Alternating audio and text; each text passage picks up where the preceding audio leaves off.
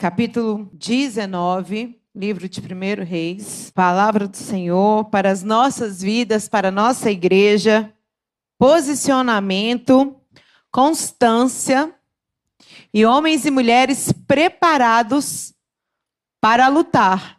Recuar não é opção para aqueles que são guerreiros do exército do Senhor, amém? Parar não é opção para homens e mulheres do Senhor. Nós podemos ficar abatidos, muitas vezes oprimidos, cansados, mas parar jamais. É leve e momentânea a nossa dor, a nossa aflição, porque o Senhor ele entra com poder, o Senhor ele entra renovando o nosso espírito, renovando as nossas forças, nos fazendo levantar para continuar a batalha. Então você que está cansado, desanimado, se aconteceu algo durante essa semana que veio porventura aí tentar te parar, levanta a cabeça porque essa noite tem uma palavra de vitória para sua vida. Amém? Parar, vou repetir, não é opção para nós que amamos e servimos ao Senhor Jesus. Não é para nós desistirmos, é para a gente continuar firme e forte. Se Pedro tivesse desistido no momento que eles estavam pregando e não tivesse jogado a rede para o lado certo, como Deus orientou, jogue a rede para a direita, ele não teria pescado tantos peixes como eles pescaram. O Senhor está comigo, o Senhor está com vocês. Eu tenho muitos motivos, eu tenho é, muitas questões pontuais e seríssimas para não estar aqui nessa noite pregando. Mas essa frase, ela é uma verdade na minha vida. Parar não é opção. Não importa o que se levante contra mim e contra a sua vida, porque o propósito nos faz ser mais fortes.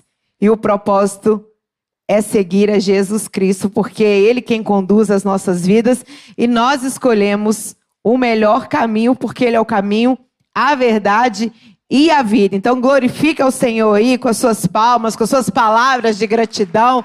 Expresse isso a Ele. Gere um ambiente aqui favorável, um ambiente de milagre, um ambiente de fé, um ambiente onde a glória do Senhor encontre espaço no seu coração. A glória de Deus não precisa da nossa autorização para absolutamente nada.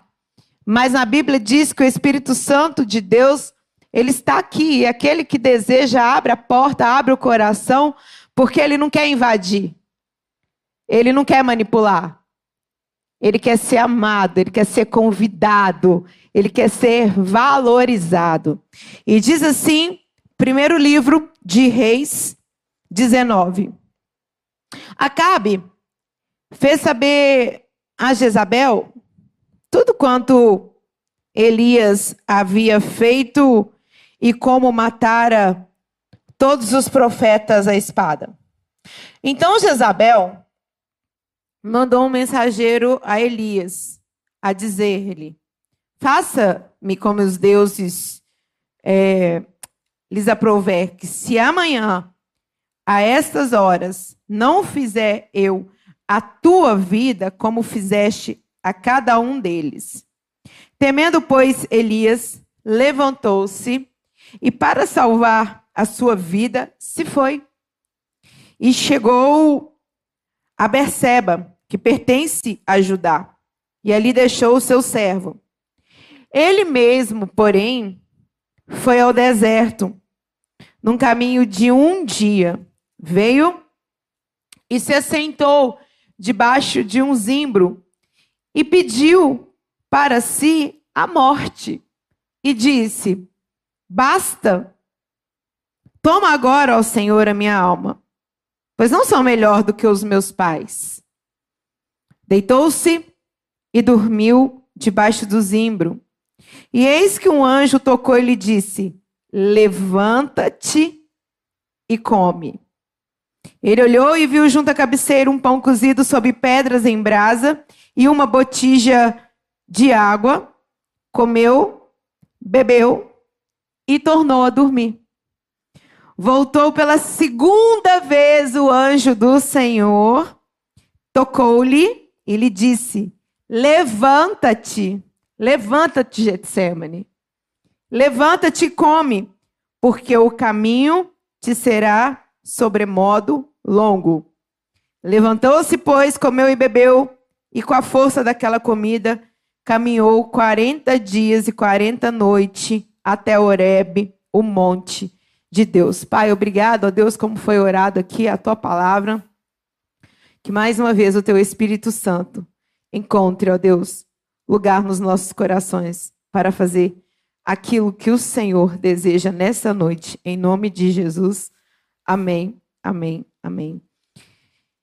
Elias foi um profeta do Senhor, um homem que viveu num momento onde o povo de Israel, onde Samaria estava no momento de grande apostasia, onde Acabe tinha feito uma aliança com Jezabel, uma aliança que era contra os princípios, contra os valores do Senhor, pois era um casamento de um rei, de um de um, uma linhagem que tinha um sacerdócio, que tinha, é, pode dizer, um projeto de Deus espiritual, com uma rainha, com uma princesa até então, que tinha princípios, não posso nem chamar de princípios, que tinha é, costumes pagãos. Então, essa aliança foi uma aliança abominável perante ao Senhor e que se tornou mais abominável ainda ao decorrer da história, como é relatado aqui em Primeiras Reis. Jezabel exercia uma influência muito grande sobre Acabe. Ela muitas vezes tomava as decisões por ele. E de forma muito errônea, muitas pessoas falam: ah, essa mulher ela tem um espírito de Jezabel, essa mulher, ela manda nesse homem, ah, essa mulher está fazendo isso porque ela tem um espírito de Jezabel. Não caia nesse erro. Não entre nessas narrativas infundadas. Jezabel é muito mais do que isso. Jezabel é um espírito. Jezabel é uma entidade, um principado que foi levantado pelo inferno que se apossou de uma mulher, mas que poderia ter se apossado de um homem, tá? Com o intuito de calar a voz profética de uma nação e em especial do povo de Israel. Então, se você vê uma mulher que tem uma personalidade forte e que às vezes ela está fazendo alguma coisa e o marido não reage, não é porque ela é Jezabel. Jezabel é uma coisa séria. Jezabel não é uma personalidade mais forte, não. Então, nós temos que ser até inteligentes, nós temos que ser perspicazes, a gente tem que ter sabedoria até para poder é, falar ou brincar ou emitir uma opinião, porque a coisa que ela é muito mais séria. Então, o espírito de Jezabel pega também um homem. Tudo aquilo que vier para calar a voz profética de uma igreja, tudo aquilo que vier com o propósito de criar uma apostasia, de fazer com que movimentos, ministérios, pessoas virem as costas para as coisas que são santas, sagradas, é, tudo aquilo que vem cessar é, o mover do Senhor dentro de uma igreja, dentro de uma comunidade, usando pessoas, usando uma pessoa em especial, é um espírito de Jezabel. Então, Acabe, ele, ele se deixou dominar, ele se deixou levar, porque ele, ele também estava nessa mesma condição de apostasia. Ele também estava com esse espírito tendencioso, com esse espírito que apoiava a, a, a, essa apostasia, esse engano, apoiavam é, todos esses ensinos que iam contra a palavra do Senhor. Para você, para vocês terem ideia, eles passaram a adorar é, o Deus Sol e a Deus Lua, de, de minúsculo. Deus Sol e Deus Lua tem origem lá na Torre de Babel, que Nimrod, como uma tentativa de afrontar o Deus de Israel, ele constrói a Torre de Babel para mostrar para o Altíssimo que a chuva não seria mais um instrumento de Deus para castigar o povo e que através daquela edificação ele seria grande e afrontaria Deus.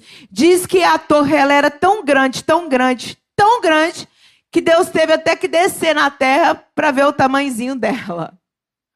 Então, ou seja, homens têm egos tão elevados que acham que vão conseguir parar a obra do Senhor. Eu já venho de antemão te dizer que você não precisa temer nenhum homem e nenhuma mulher nessa terra se você tem o Deus de Israel. Então, esse homem Nirod, junto com a sua mulher Samires, tem uma história muito pesada. Um dia eu vou vir pregar sobre isso. Inclusive, ele era tão terrível, tão terrível, que ele se casou com a própria mãe, matou o pai para poder casar com a mãe. É uma história bem nojenta, bem absurda. Ele se declarou Deus. E ele se declarou Deus Sol e ela se declarou a deusa Lua. E foram essas entidades aí que o povo de Israel passou a adorar. As mulheres começaram a fazer pães para poder oferecer a essa entidade. Ah, os homens, os profetas, né, os sacerdotes passaram a virar as costas para, para o templo, ajoelhar e adorar ao sol. Então Elias não aceitou isso, Elias se levantou, ele se levantou com poder, ele se levantou com autoridade. E muitos desses profetas que se dobraram, que se curvaram a Baal, que se curvaram a esses deuses que eram adorados por Jezabel e Acabe, não fizeram só porque queriam afrontar o Deus de Israel, porque viraram as costas por serem traidores. Muitos fizeram isso porque estavam com medo. Se isso lembrar você a nossa situação atual, eu vim aqui te dizer que Deus não perdeu o controle das nossas vidas, do nosso país e da nossa situação. Nós não temos o que temer. Os homens e mulheres do Senhor que confiam verdadeiramente no Senhor não vão se calar, não vão se dobrar a esse espírito que quer travar a nossa voz. Eu posso haver, eu posso escutar um amém, eu posso escutar um aleluia aqui, porque nós não somos covardes. Deus não nos levantou para sermos conformados. Deus, Deus não nos levantou para sermos homens e mulheres medrosos. Nós não podemos aceitar que os nossos filhos sejam ensinados contra aquilo que são princípios e valores do Senhor, da igreja. E pessoas que têm se levantado contra isso, existe sim uma tentativa de serem caladas, de serem silenciadas. Existe sim uma tentativa de que a igreja passe a achar tudo normal. E se eu estou aqui nesse momento pregando, foi porque o Senhor, ele tem misericórdia de mim e me colocou aqui para estar falando isso, porque no momento dele, ele me tira e ele levanta outra pessoa. Mas enquanto eu estou aqui, eu tenho que falar aquilo que queima no meu coração. Se existem leis que demonstram que estão favorecendo a igreja, mas que estão se levantando como moeda de troca, fazendo com que a gente aceite pecado, fazendo com que a gente aceite pornografia, fazendo com que a gente aceite pronome neutro, ensino de ideologia de gênero, nós estamos indo por um caminho errado. Nós estamos sim indo para um caminho de apostasia.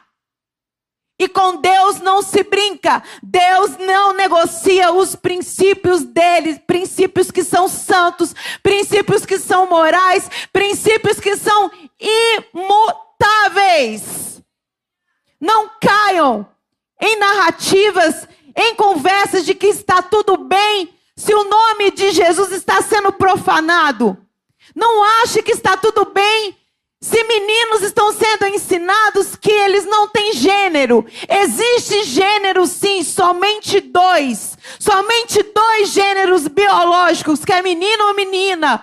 Orem por mim. Já tem processo aí vindo no meu nome.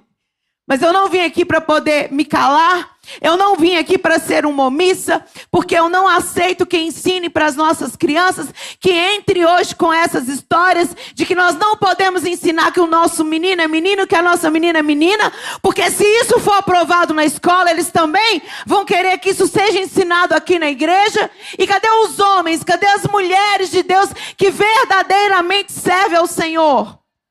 Será que o medo vai ser um motivo para poder nos parar?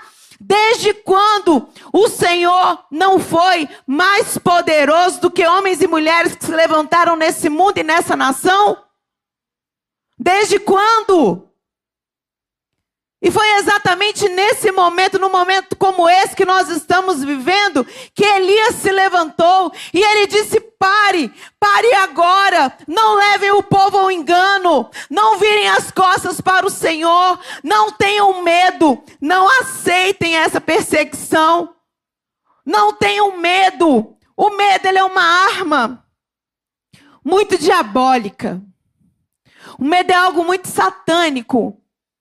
Porque ele é um sentimento que trabalha na nossa alma, mas ele se manifesta como um espírito. E o medo ele é progressivo. Se você vai ficando com medo, ele vai se alimentando do próprio medo. Por isso que ele é progressivo. Quanto mais medo você tem, mais medo você vai acumulando, você vai adquirindo até o ponto de ficar totalmente paralisado. Então você passa a não ter coragem de tomar atitudes que precisam ser tomadas. Você passa a não ter coragem de falar o que precisa ser dito. Você vai ficando inibido. Você vai perdendo as forças, você vai perdendo as energias. Muitas pessoas metem os pés pelas mãos. Outras pessoas fazem acordos que são errados, errôneos, pessoas muitas vezes quebram, outras pessoas perdem família, perdem casamento, perdem uma série de coisas por conta do medo. E esse medo é um espírito que pega pessoas que não estão atentas, mas todos nós, todos nós, se não estivermos atentos, nós estamos suscetíveis a esse sentimento. E foi um sentimento que tomou conta do coração de Elias. Elias se levantou contra toda essa apostasia. Elias, ele enfrentou Acabe e Jezabel. Ele disse que durante três anos ele profetizou que não iria, que não iria chover, como de fato não choveu. Ele se escondeu na Bíblia diz que ele foi alimentado. Quando você lê que algo sobrenatural aconteceu na Bíblia, não duvide, não subestime, não diminua o poder do Senhor, porque milagres acontecem sim.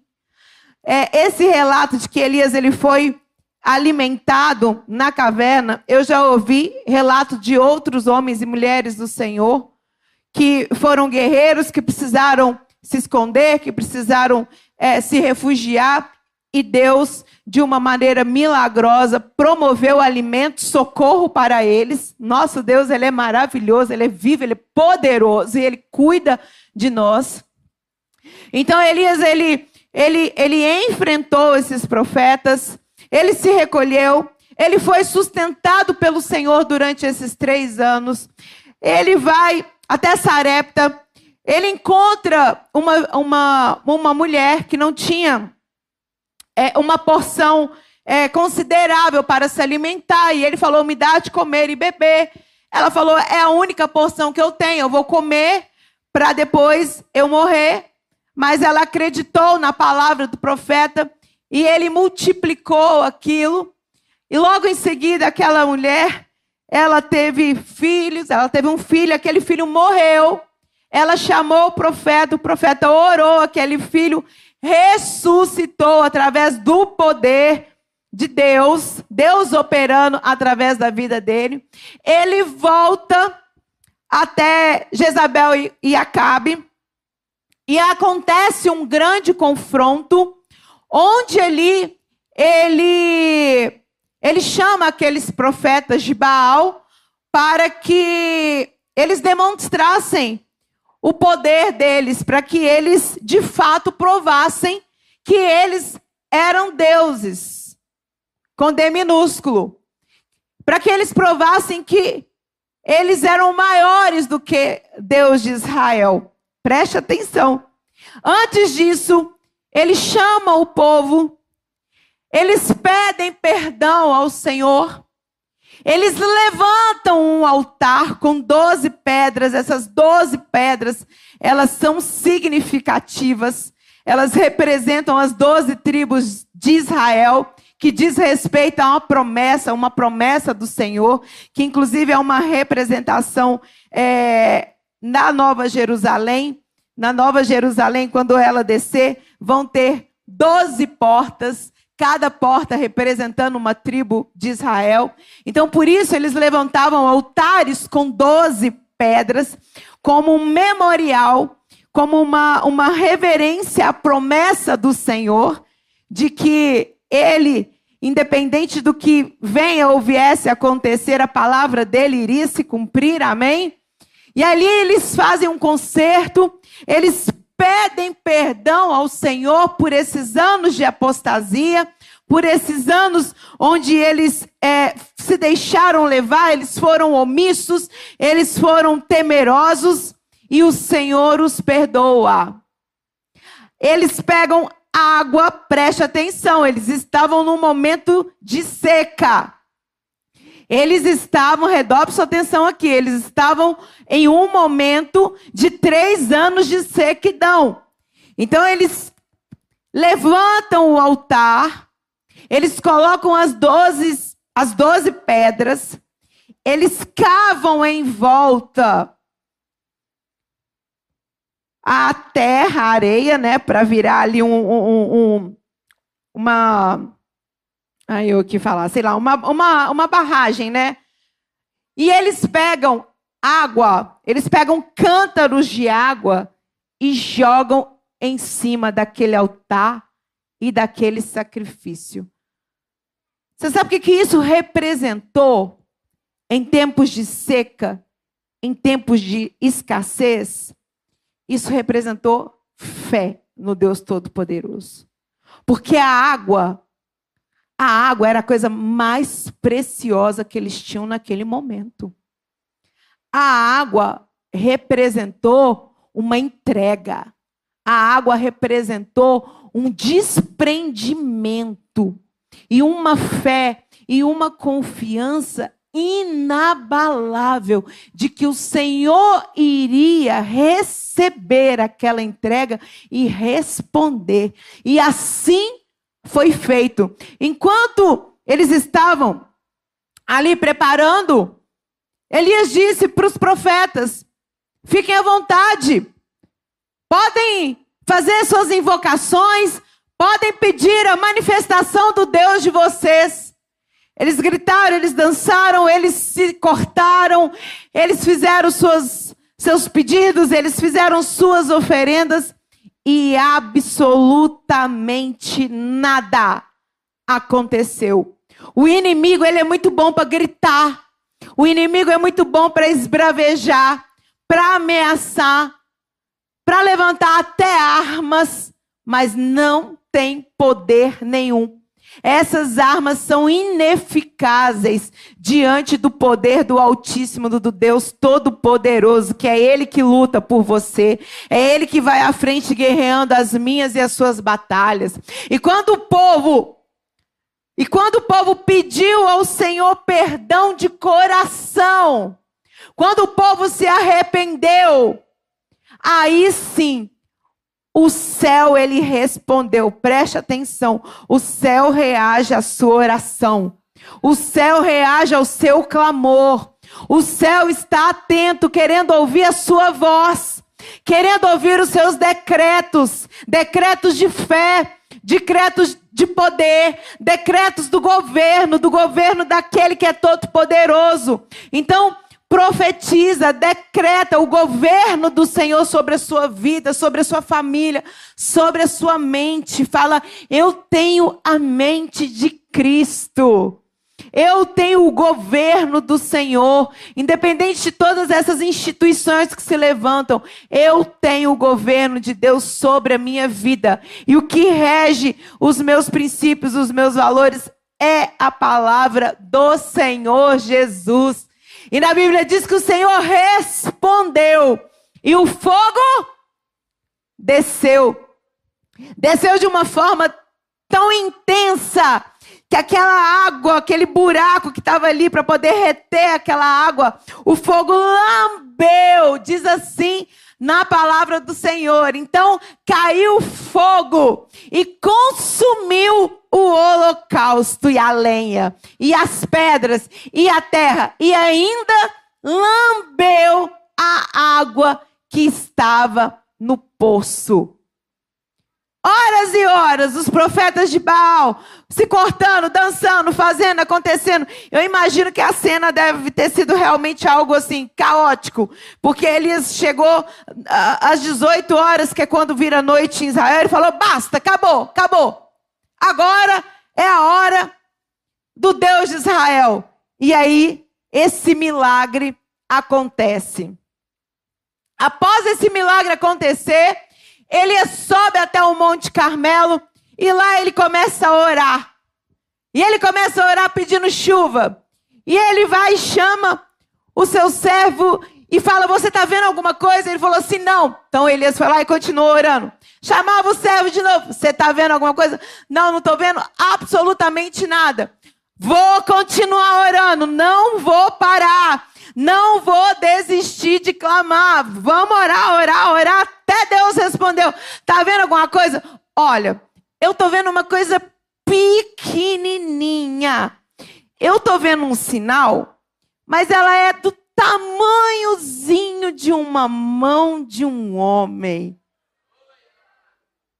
De uma mão de um homem pequenininha. Ele falou assim: Este é o sinal de que uma grande de que uma grande chuva vai descer, de que o poder de Deus vai se manifestar. E assim aconteceu. Choveu, choveu, choveu sobremaneira, que os poços se encheram, os rios foram abastecidos, a colheita ficou agradecida, mas Acabe, medroso, covarde, foi até Jezabel e contou esse relato aqui que eu brevemente resumi para vocês.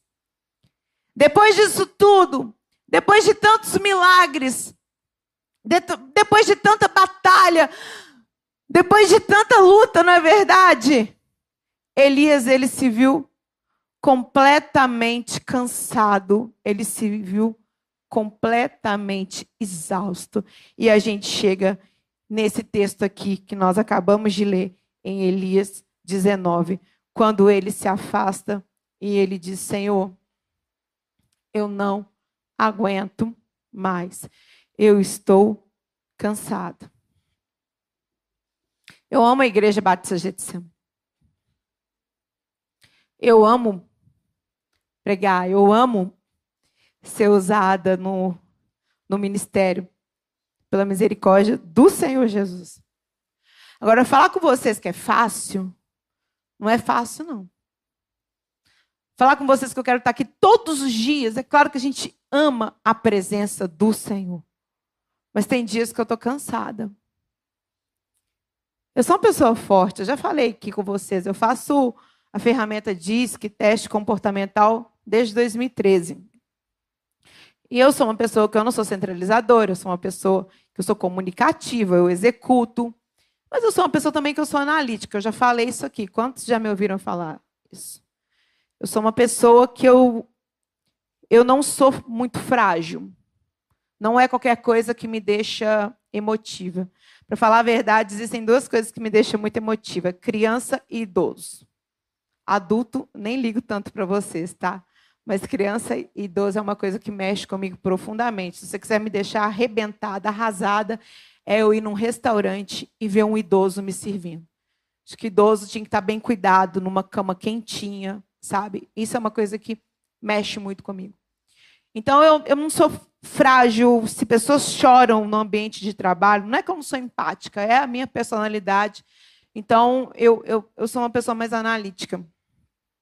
E eu me desdobro para poder estar aqui, para poder estar estudando, para poder fazer as minhas tarefas. Eu trabalho todos os dias. Aqui eu não tenho folga. É uma escolha também minha que eu fiz. Graças a Deus a Issa já está crescida, está grandinha e tudo. Já tá, já vai fazer 17 anos. Então eu tenho essa liberdade de estar tá aqui dedicando meu tempo. E são muitas lutas. E realmente a internet não conta tudo. Hoje eu não tenho liberdade de mostrar para vocês o meu dia a dia como eu tinha antigamente. Eu não posso nem mostrar em tempo real aonde eu estou. Então a gente não mostra isso, a gente não posta foto dela, eu não, não posto nos lugares que eu estou. São ameaças, uma série de coisas. Tem mais ou menos uns 5, 6 anos, isso sempre foi a bandeira do meu pai, mas eu comprei com muita força. Essa bandeira que é contra ensino de ideologia de gênero, perseguição contra as crianças, uma série de coisas. E desde então eu tenho dedicado os meus dias a isso, eu tenho dedicado os meus estudos, toda a minha atenção. E eu recebi uma intimação. Recebi uma intimação. E isso me abalou, isso me assustou muito. Recebi telefonemas, recebi recados, recebi ameaças. E Deus está no controle de tudo. Mas, na sexta-feira, eu realmente eu me vi muito abalada. E quando eu cheguei aqui, que eu estava com o um papel na mão, quantos me seguem na internet? Pouquíssimos, mas vocês perceberam que eu parei de postar só uma coisa ou outra. E aí, quando eu cheguei aqui, eu fui tomada por uma exaustão, por uma tristeza tão grande, tão grande, tão grande, que eu comecei a chorar. E eu chorei por três horas, sem parar. Três horas sem parar. E o mesmo sentimento que eu tive foi o sentimento de Elias aqui. Quantas coisas eu já enfrentei, quantas vitórias o Senhor já me deu, mas o simples fato de eu estar diante desse papel naquele dia me pegou de uma forma tão certeira, de uma forma tão forte, que eu fui levada à exaustão, à exaustão emocional. Graças a Deus eu não fui levada à exaustão espiritual. Mas nas, na, nessas horas, a gente realmente, se a gente não pedir a Deus para trazer à memória aquilo que nos dá esperança, a nossa vontade é de desistir mesmo. A nossa vontade é de sumir. A nossa vontade é de abrir mão disso tudo, porque eu pensei, poxa vida, eu já tenho uma filha com 17 anos, já está criada. Eu não preciso preocupar com o que ela vai aprender ou não na escola, porque ela já sabe o que, que é. Ela foi criada nos caminhos do Senhor. Eu tenho condições hoje de estar fora do Brasil, de estar estudando, de estar desenvolvendo uma carreira lá. Eu tenho condições. E eu estou aqui tomando pancada.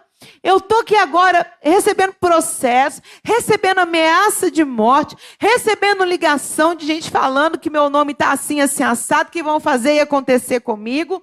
Eu não preciso disso, eu não quero isso. E fui chorando, chorando, chorando, chorando. E lembrei dessa palavra. Foi a hora que o Senhor falou comigo assim: levanta a sua cabeça e continua, porque sou eu quem te sustento. Jesus está falando com vocês. Levanta a cabeça. Não tema o que o homem ameaça fazer contra a sua vida, porque é o Senhor quem te sustenta.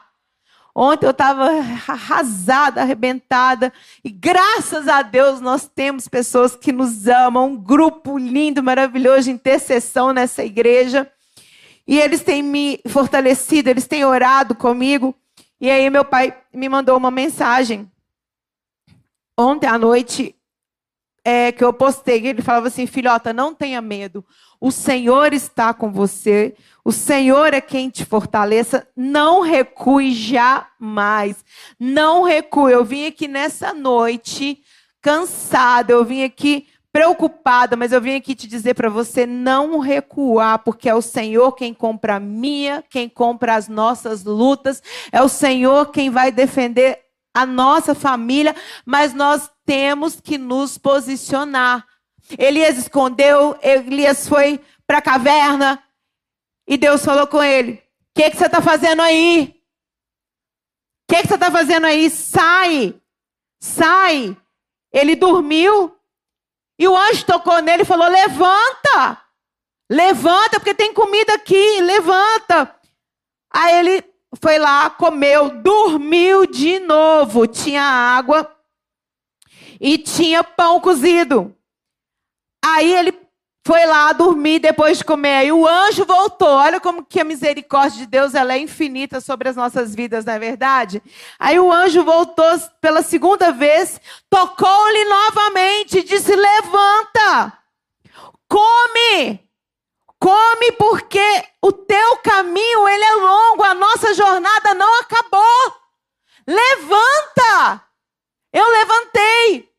Mas ele continuou desanimado. Aí ele foi lá, levantou, comeu e caminhou 40 dias e 40 noites, mas sem ir para a direção que o Senhor tinha mandado. Ele continuou tentando fugir. Ele continuou tentando sair da rota. E ali ele entrou de novo aonde? Numa caverna. Caverna é lugar de escuridão. Caverna é lugar de quem quer se esconder, não é proteção. Vale é lugar de luta e monte é lugar de vitória. Vai para o monte, não vai para a caverna, não vai para o escuro, não vai se esconder. Se for se esconder, se esconda no monte debaixo da mão onipotente do Senhor Jesus. Amém?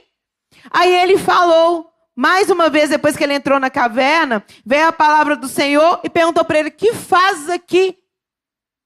Vai adiantar a gente ficar parado, calado, fugir, se esconder, abrir mão de tudo, você abrir mão da sua história, você abrir mão do seu negócio, você abrir mão dos seus projetos, vai adiantar alguma coisa? Vai resolver você ficar deitado, escondido? Vai resolver você ficar reclamando, murmurando? Vai resolver você ficar se escondendo atrás de pessoas? Não vai. Existem coisas que nós temos que fazer e a vida é uma jornada.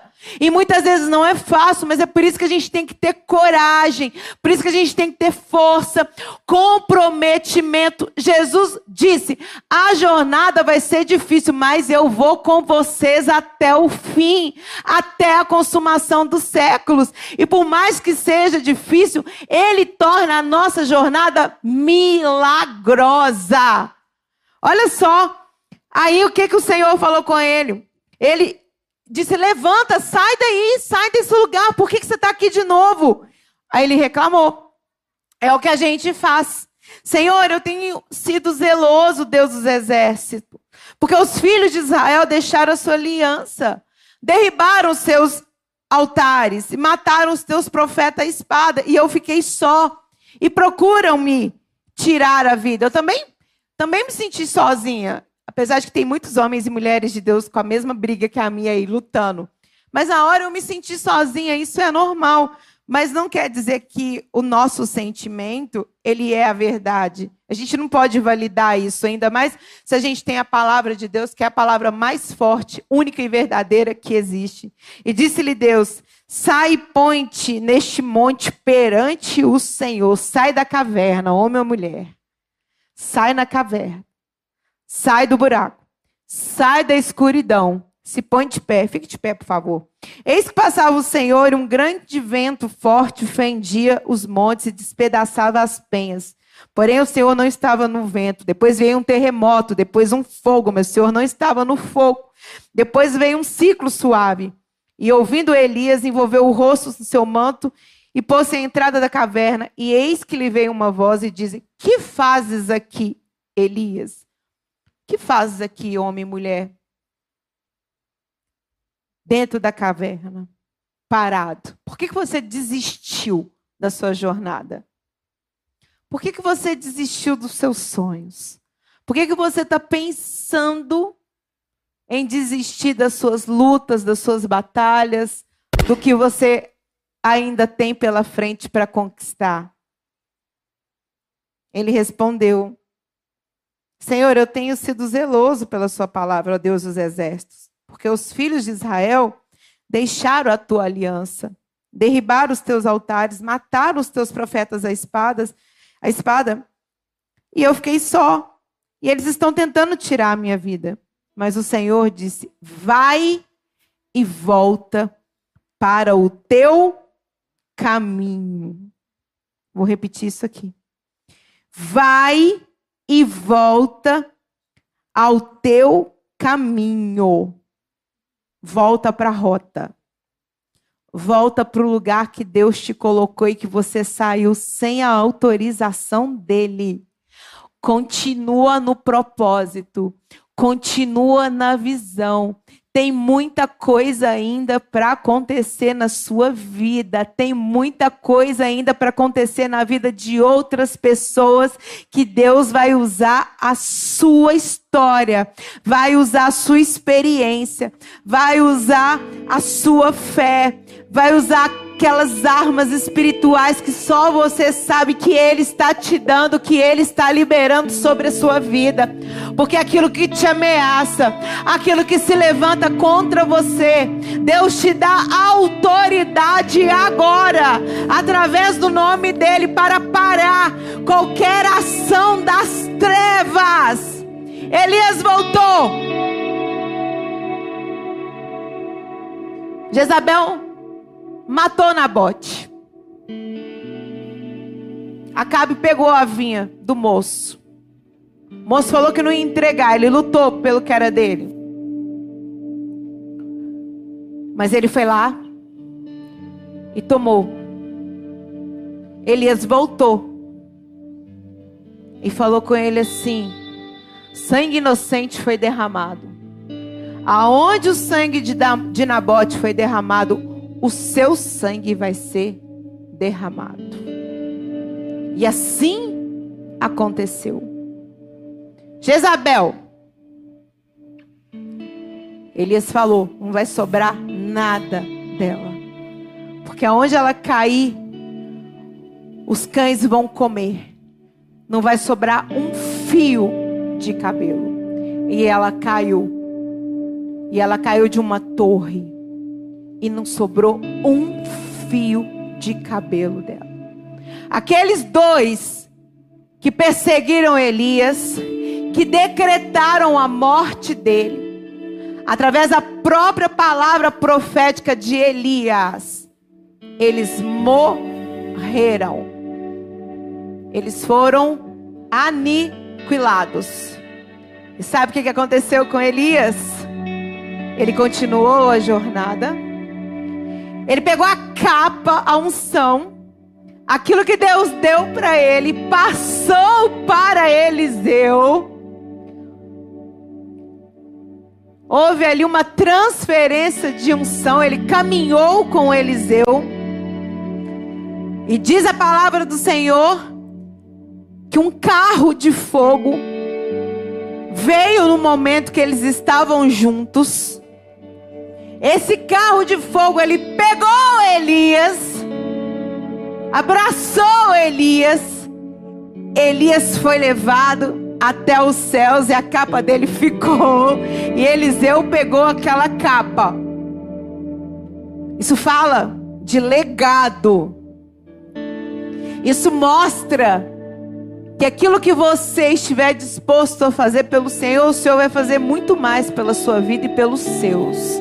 Todo decreto de morte, toda opressão, toda palavra que foi liberada por Jezabel e Acabe, todas as tentativas de anular a vida de Elias, elas foram frustradas. Porque o poder de Deus prevaleceu sobre a vida daquele homem que não se curvou, aquele homem que não abriu mão dos princípios do Senhor, princípios eternos. Ele foi preservado. Ele foi justificado, ele foi recolhido pelo próprio Deus e deixou um legado sobre a vida do profeta Eliseu. Quantos creem que o Senhor tem um legado aqui para sua vida? Quantos creem que não tem homem nessa terra, não tem mulher nessa terra que vai parar o que o Senhor tem para sua vida? Quantos estão entendendo que essa palavra é uma palavra direcionada do Senhor para nossa igreja? Para você que é pai, para você que é mãe, para vocês que são namorados, para você que tem sonhos, para você que está sendo afrontado, afrontado. O Senhor é quem vai à frente da sua batalha. O Senhor é que vai à frente guerreando. Como diz Davi: quem é esse incircunciso que se levanta contra o Senhor dos exércitos? Quem são esses incircuncisos que se levantam contra a palavra do Senhor Jesus? Quem são eles? Eles não têm poder. Quantos creem que o Senhor quer te usar para poder impactar essa cidade? Nós já estamos fazendo isso. Que a prova? Olha ao seu redor. Olha quantas pessoas. Nós não falamos que esse culto encher? Nós não profetizamos que esse culto ia encher, não por números, mas pelo poder do Senhor, que iriam nos fortalecer, que iriam alcançar vidas, que iriam transformar a nossa história, a nossa família. Inclusive, eu estou esperando o testemunho de você. Quem tem testemunho aqui? Não escreveram para mim os testemunhos. É verdade ou mentira que eu estou falando aqui? Quem está vendo a cada domingo esse culto mais cheio? Isso é o poder do Espírito Santo de Deus. Isso aqui é o poder de uma igreja que está se levantando em oração. Isso aqui é o poder de uma igreja que está guerreando. Isso aqui é um mover profético. Isso aqui é o céu respondendo às nossas orações. E eu tenho profetizado isso na juventude e profetizo aqui não só essa parte toda cheia, mas a galeria também. Por isso que eu falo convide pessoas. Acredite naquilo que Deus tem te dado, porque o que Deus está te dando são estratégias espirituais para que você possa fazer diferença na vida de pessoas. Não preocupa com status, não preocupa com seguidores, não preocupa com microfone. Gente, isso aqui às vezes é tão pesado que vocês não sonham. Se preocupem em servir e fazer a vontade do Senhor, porque quem cuida das coisas de Deus, Deus cuida das coisas deles. Deus cuida das nossas coisas. Deus está cuidando de mim e de você. Não tenham medo. Não tenham medo do que o homem possa falar ou tentar fazer contra a sua vida. Não se acovardem. Não desrespeitem. Mas não se acovardem. Porque o Deus, o Senhor dos exércitos, Ele está lutando Ninguém, ninguém pode parar a igreja do Senhor. Essa é uma das músicas que eu mais tenho gostado esse ano, depois de Livres.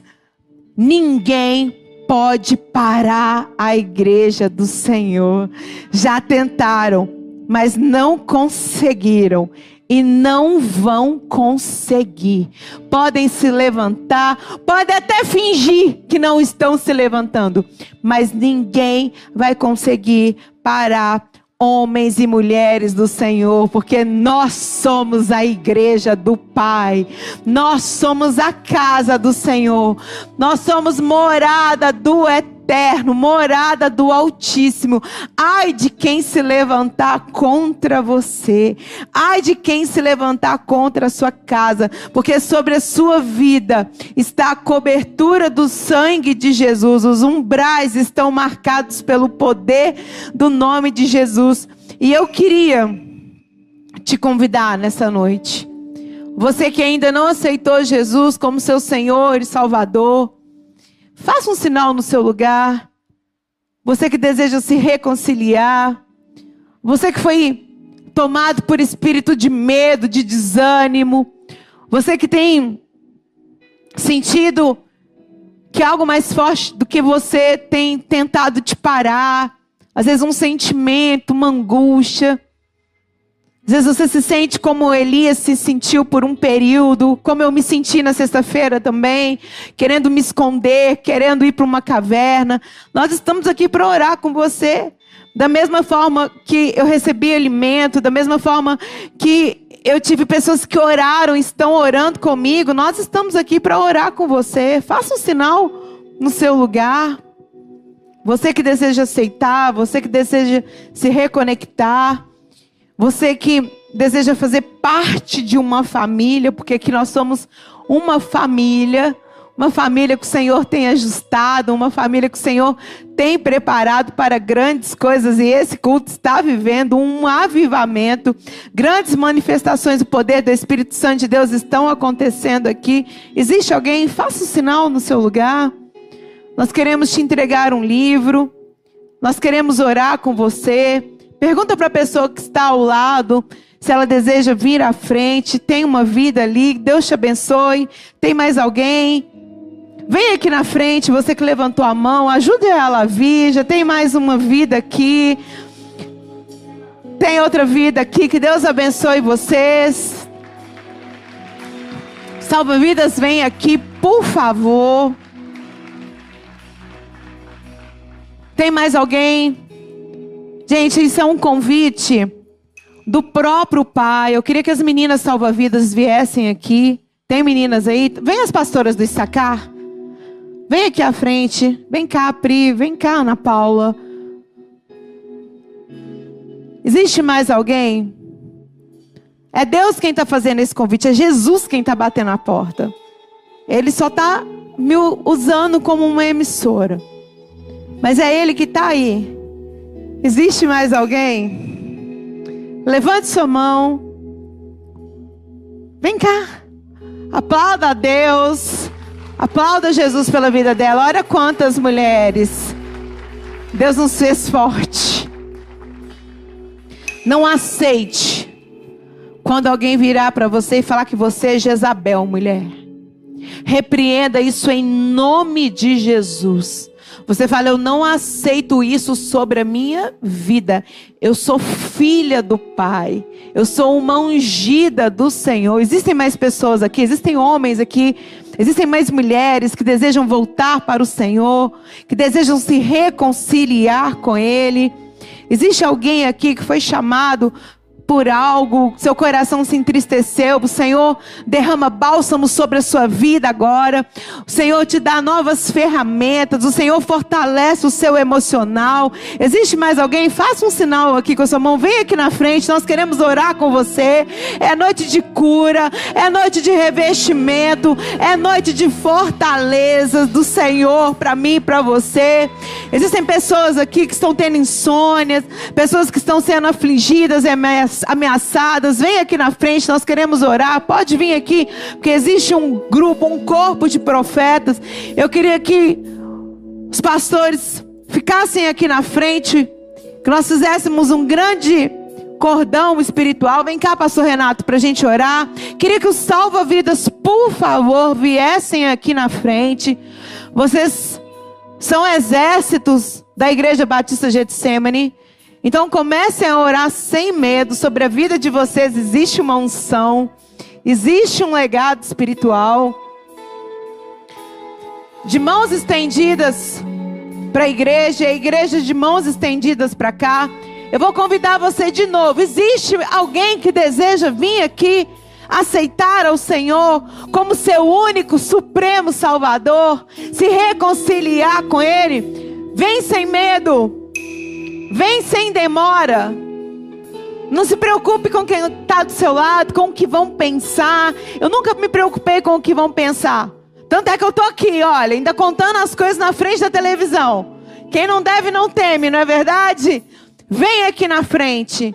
Na Bíblia diz que se nós confessarmos ao Senhor diante dos homens, Ele nos confessará, Ele nos adotará, Ele nos fará filhos diante do Pai, diante dos anjos. Não perca essa oportunidade. A gente não sabe o dia de amanhã. Existe mais alguém? Existe mais alguém? Faça um sinal com a sua mão. Eu estou insistindo. Eu estou aqui insistindo. Porque quando você passar por dias tenebrosos como eu passei, você vai se lembrar que você é filho, que você tem paternidade, que você não é bastardo nem bastarda, que você tem um pai que te ama, que deu a vida por você. Existe mais alguém aqui? Então levante suas mãos para o Pai. Toda a igreja, esse é um momento precioso no céu. Esse é um momento onde na Bíblia fala que existe festa. E vidas estão aqui, elas estão chorando, elas estão se derramando diante do Senhor. E como isso é maravilhoso, na Bíblia fala que Deus não rejeita um coração quebrantado, um coração contrito na presença dEle. E é por isso que a gente fala muito sobre intercessão no sacar. Pastor Renato, vem cá, pastor Renato. Pastor Renato estava falando isso hoje, eu fiquei até muito feliz. Ele falou: não pare, pastora. Porque com você eu aprendi intercessão, né? Interceder, orar, orar, orar, orar, orar, orar. Eu aprendi que a oração é a resposta de tudo que a gente precisa. Não adianta a gente ficar falando ao Léo. A gente ora, que a gente fala com Deus, que tem toda a sabedoria, todo poder, todo governo. E eu queria que de mãos estendidas agora, nós orássemos para essas vidas. Queria, pastor, que você orasse por essas vidas e que orasse por toda a igreja. Mas primeiro eu queria que a gente fizesse uma intercessão para essas pessoas que estão aqui na frente, essas pessoas que estão aqui dizendo: Senhor, eu quero. Faz a oração de confissão com elas e depois a gente ora por todos nós. Amém?